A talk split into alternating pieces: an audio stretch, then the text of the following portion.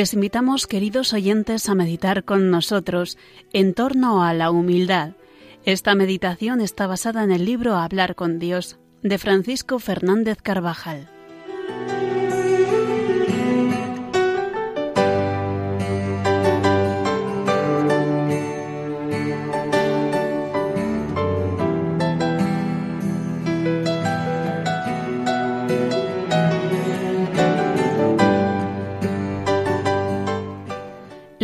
En el Génesis cómo los hombres se habían empeñado en un colosal proyecto que debería ser a la vez un símbolo y un centro de unidad del género humano mediante la construcción de la gran ciudad de Babel y de una formidable torre.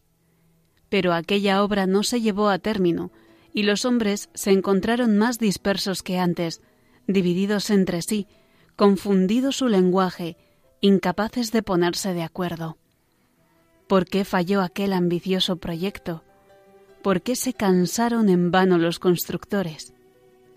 Porque los hombres habían puesto como señal y garantía de la deseada unidad solamente una obra de sus manos, olvidándose de la acción del Señor. El Papa Juan Pablo II, al comentar este texto de la Sagrada Escritura, relaciona el pecado de estos hombres que quieren ser fuertes y poderosos sin Dios o incluso contra Dios, con el de nuestros primeros padres, que tuvieron la pretensión engañosa de ser como Él. Es la soberbia que está en la raíz de todo pecado y que tiene manifestaciones tan diversas. En la narración de Babel, la exclusión de Dios no aparece como enfrentamiento con Dios, sino como olvido, como una indiferencia ante Él, como si Dios no mereciese ningún interés en el ámbito del proyecto operativo y asociativo. Pero en ambos casos, la relación con Dios es rota con violencia.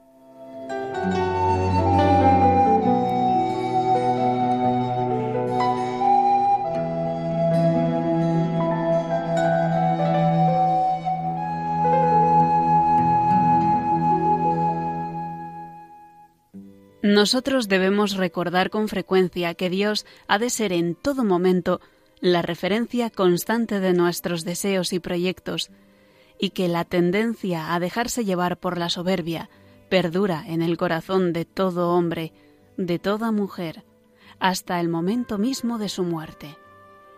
Esa soberbia nos incita a ser como Dios, aunque sea el pequeño ámbito de nuestros intereses, o a prescindir de él como si no fuera nuestro Creador y Salvador, del que dependemos en el ser y en el existir.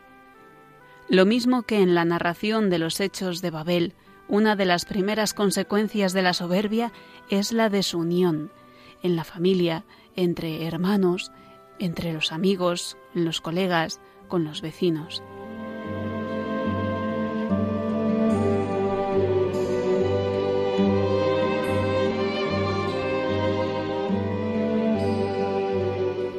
El soberbio tiende a apoyarse solo, como los constructores de Babel, en sus propias fuerzas. Es incapaz de levantar su mirada por encima de sus cualidades y éxitos. Por eso se queda siempre a ras de tierra. De hecho, el soberbio excluye a Dios de su vida como si no mereciese ningún interés. No le pide ayuda, no le da gracias. Tampoco experimenta la necesidad de pedir apoyo y consejo en dirección espiritual a través de la cual llega en tantas ocasiones la fuerza y la luz de Dios. Se encuentra solo y débil, aunque él se cree fuerte y capaz de grandes obras. También por eso es imprudente y no evita las ocasiones en las que pone en riesgo la salud de su alma. Dios, enseña el apóstol Santiago, da su gracia a los humildes y resiste a los soberbios. Muchas veces se ha dicho que la soberbia es el mayor enemigo de la santidad, por ser el origen de gran número de pecados y porque priva de muchas gracias y méritos delante del Señor. Es a la vez el gran enemigo de la amistad, de la alegría, de la verdadera fortaleza. No queremos prescindir del Señor en nuestros proyectos. Él es el fundamento, y nosotros el edificio. Él es el tallo de la cepa y nosotros las ramas. Él es la vida y nosotros vivimos por Él. Es la luz, disipa nuestra oscuridad. Nuestra vida no tiene sentido sin Cristo, no debe tener otro fundamento. Todo quedaría desunido y roto si no acudiéramos a Él en nuestras obras.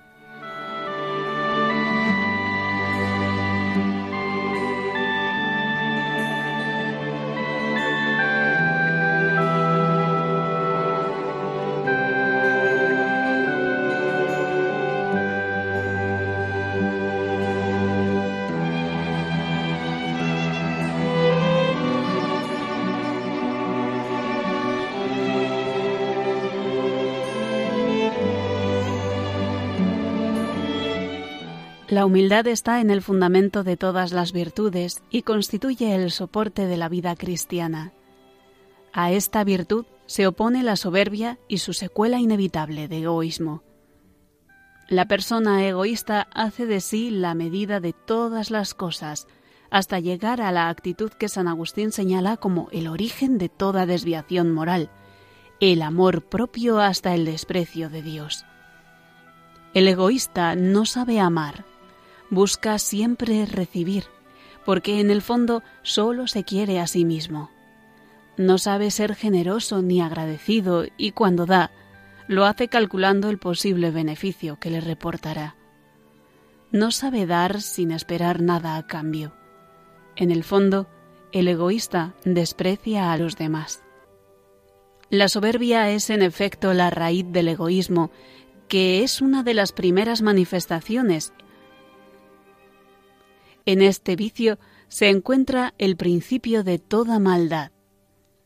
El egoísmo, mirar todo en cuanto me reporte algún beneficio, y la soberbia, que es la falsa valoración de las cualidades propias y el deseo desordenado de gloria, son vicios que se confunden frecuentemente, y en ellos se encuentra de alguna manera el desorden radical de donde arrancan todos los pecados, porque el origen de todo pecado es la soberbia, y el comienzo de la soberbia del hombre es apartarse de Dios. ¿Cuántas veces hemos experimentado en nuestra vida personal la realidad de aquella enseñanza de Santa Catalina de Siena? El alma no puede vivir sin amar y cuando no ama a Dios, se ama desordenadamente a sí misma. Y este amor desgraciado oscurece y encoge la mirada de la inteligencia, que deja de ver claro y solo se mueve en una falsa claridad. La luz con que la inteligencia ve en adelante las cosas es un engañoso brillo del bien, del falso placer al cual se inclina ahora el amor. De él no saca el alma otro fruto que soberbia e impaciencia. Con la gracia de Dios hemos de vivir vigilantes, combatiendo la soberbia en sus varias manifestaciones, la vanidad y la vanagloria, a veces muy señaladas en los pensamientos inútiles, en los que es frecuentemente el centro, el héroe, el que triunfa en toda situación. El desprecio de los demás, manifestado en burlas, en ironías, juicios negativos, intervenciones intemperantes en las conversaciones, sintiéndose siempre en la necesidad de puntualizar o de poner el punto final. El soberbio suele ser desgraciado, desagradecido, y no habla sino de sí mismo y de sus cosas, que es en el fondo lo único que le interesa.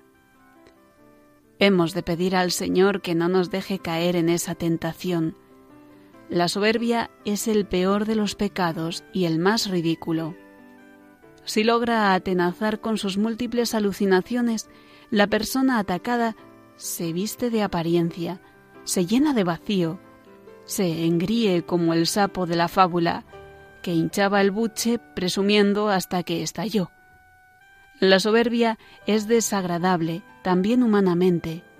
El que se considera superior a todos y a todo está continuamente contemplándose a sí mismo, despreciando a los demás que le corresponden burlándose de su vana fatuidad.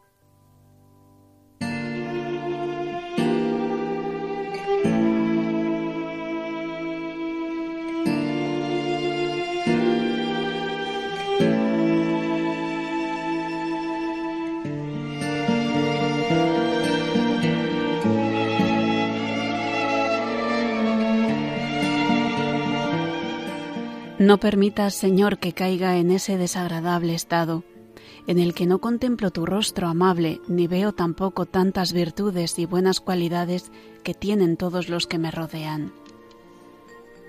Para levantar el elevado edificio de la vida cristiana, debemos tener un gran deseo de ahondar en la virtud de la humildad, pidiéndosela a Dios, siendo sinceros ante nuestras equivocaciones, errores y pecados, ejercitándonos en actos concretos de desasimiento del propio yo. De ella nacen incontables frutos y está relacionada con todas las virtudes, pero de modo particular con la alegría, la fortaleza, la castidad, la sinceridad, la sencillez y la afabilidad, la magnanimidad. La persona humilde tiene una especial facilidad para la amistad y por tanto para el apostolado. Sin humildad no es posible vivir la caridad.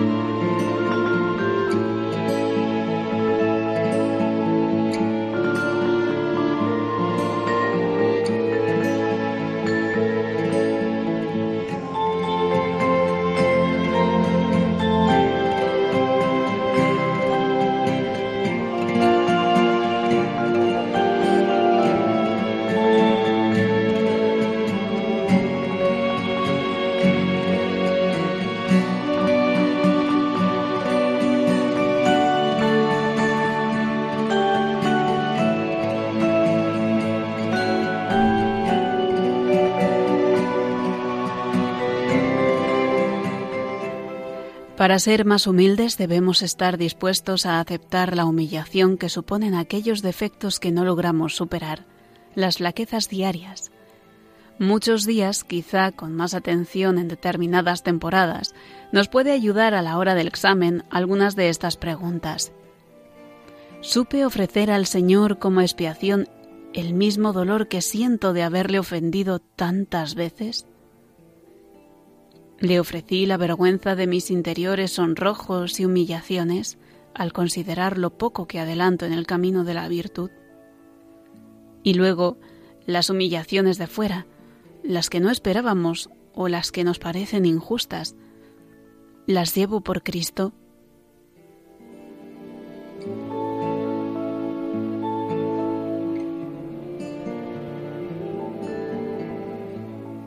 Si buscamos la roca firme para edificar, que es la humildad de nuestro Señor, cada día encontraremos incontables ocasiones para ejercitarla, hablar solo lo necesario o mejor un poco menos de nosotros mismos, ser agradecidos por los pequeños favores de quienes están a nuestro lado, considerando que nada merecemos y agradeciendo a Dios los innumerables beneficios que recibimos, querer hacer la vida más agradable a quienes encontramos a lo largo del día, rechazar los pensamientos inútiles de vanidad y vanagloria, no perder la ocasión de prestar pequeños servicios en la vida familiar, en el trabajo, en cualquier parte, dejarse ayudar, pedir consejo, ser muy sincero con uno mismo, pidiendo ayuda al Señor para no justificar los pecados y faltas, aquellas cosas que nos humillan y de las que tenemos que pedir perdón a veces a los demás también. Con Dios y en la dirección espiritual, ser sinceros también. Allí encontramos a Jesús.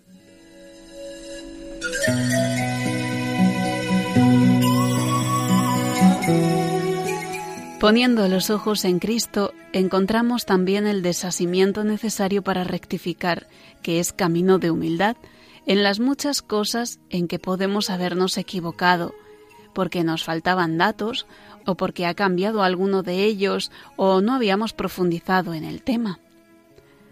Aprendamos esta virtud contemplando la vida de Santa María.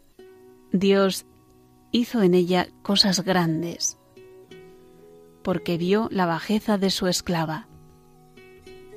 Cada día me persuado más de que la humildad auténtica es la base sobrenatural de todas las virtudes. Habla con Nuestra Señora para que ella nos adiestre a caminar por la senda.